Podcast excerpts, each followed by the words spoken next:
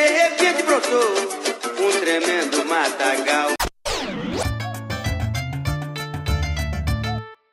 Fala, meu povo! Estamos começando o primeiro episódio do Apartamento 420 aqui no feed do TH Show. Comigo, Igor Seco. Tudo bem com vocês? É isso, molecadinha. Essa semana nós estamos estreando dois quadros novos aqui no TH Show e eu não posso deixar de agradecer a todo mundo que nos acompanha e principalmente as pessoas da turma do ProErd que apoiam o TH Show lá no picpay.me barra TH Show.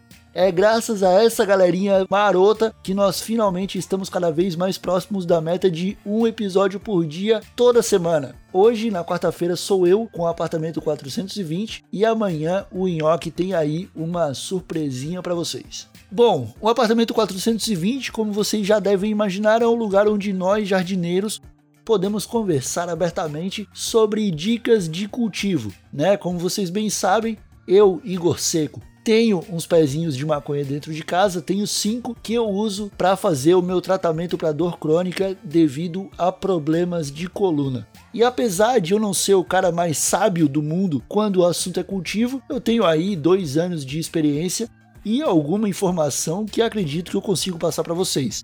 Já que a meta aqui no apartamento 420 é justamente dar dicas sobre cultivo dentro de casa.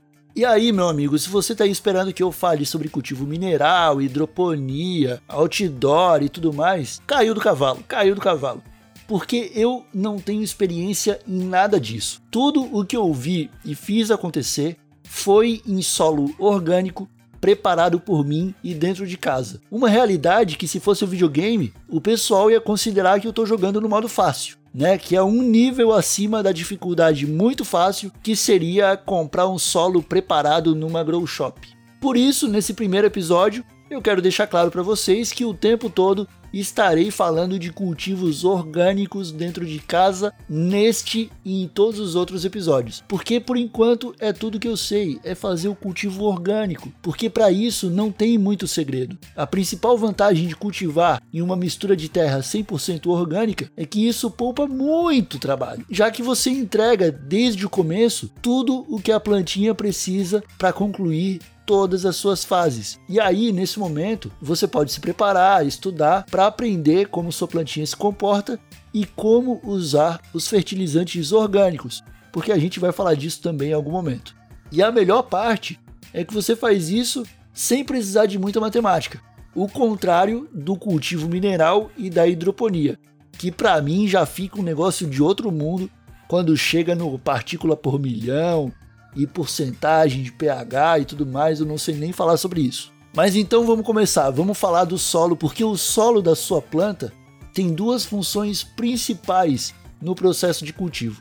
A primeira e mais óbvia é que é ele quem vai dar sustentação para a planta, permitindo que ela faça o enraizamento e protegendo a raiz da luz do sol e da atmosfera. A segunda função do solo é transportar a água e os nutrientes para a raiz da sua planta. Então, sempre que você joga água na sua planta, você não está só matando a sede dela, você está matando a fome também, porque é essa água que vai levar os nutrientes para a raiz e a raiz, igual um canudo, vai chupar tudo aquilo ali para fazer o processo e o metabolismo que ela faz todos os dias 24 horas, fechou? Tendo isso em mente, vamos considerar que você já germinou a sementinha com água, já colocou ela no papel toalha e ela se abriu e criou aquele primeiro rabinho. Como um bom tutor ou tutora, é o seu dever pensar em criar o berço ideal para esse bebezinho lindo que acabou de nascer. Se a plantinha pudesse escolher, se ela falasse, ela ia falar para você que ela ia preferir ir direto para um terreno grande, com muita terra fofa e não muito encharcada, com espaço para ela infiltrar as raízes e deixá-las respirando embaixo da terra sem fazer muito esforço. Como esse não é o caso e você está plantando dentro de casa, você precisa pensar em construir o cenário ideal para que a planta não perceba que ela está crescendo dentro de casa. E é aí que nós chegamos a uma mistura excelente que consiste em misturar turfa, que pode ser encontrada baratinho em qualquer floricultura, humus de minhoca, que é muito comum de encontrar, principalmente nos bairros onde mora muita gente da terceira idade, e perlita, que é um pouquinho mais difícil de achar, mas que tem praticamente toda a grow shop. E aí você vai misturar isso no seu vaso numa proporção de 20% humus, 10% perlita e o resto você completa com turfa. Aí o negócio, meu amigo, é misturar isso bem, mistura bastante e quando achar que já está bem misturado, mistura de novo, que é para essa mistura ficar bem pretinha mesmo. Ah, Igor Seco, mas eu não sei quanta terra eu preciso. Pela minha experiência, se você tiver um vaso de 10 litros, já é o suficiente para ter um pinheirinho bem bacana dentro de casa.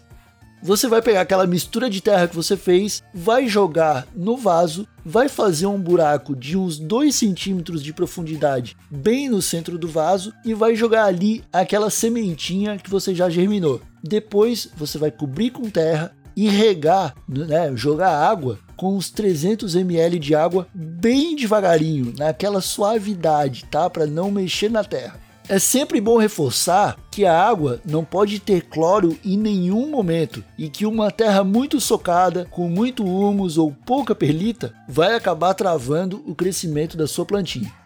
Também tem algumas pessoas que começam plantando a semente em um vasinho pequeno de 3 litros para iniciar o ciclo da planta. Depois, quando ela cresce e precisa de mais espaço, eles trocam para um vaso maior. Essa é uma técnica que consiste em dar tempo para a raiz se desenvolver e crescer para todos os lados. Assim ela cria uma área maior por onde ela vai conseguir absorver os nutrientes da terra que foi preparado especialmente para ela, sacou? A raiz desse tipo de plantinha, ela cresce igual um raio. Primeiro, ela vai direto para baixo e só cresce em direção às laterais do vaso quando encontra um obstáculo, que no caso é o fundo do vaso. A função aqui é que uma planta com uma raiz maior, ela consegue absorver melhor água e os nutrientes presentes na terra.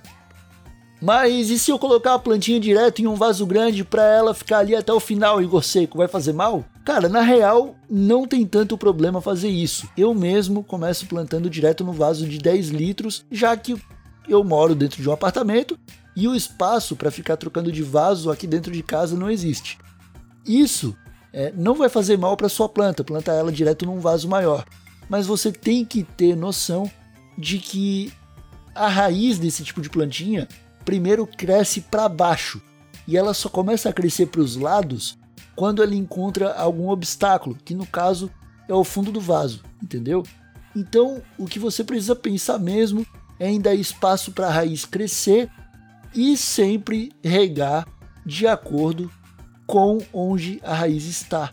Né? No começo, não adianta você jogar água nas beiradas do vaso, porque a raiz vai estar toda no centro, né? esticada para baixo.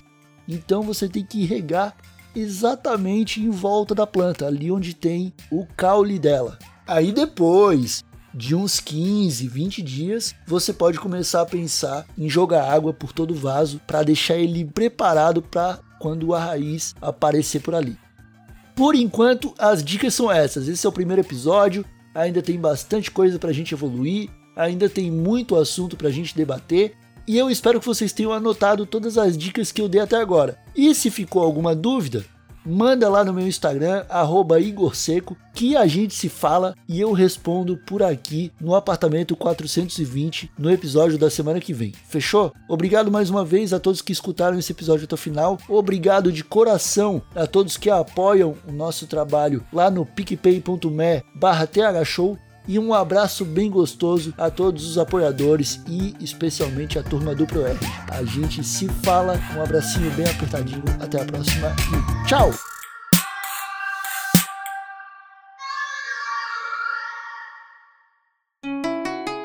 Rádio Hemp.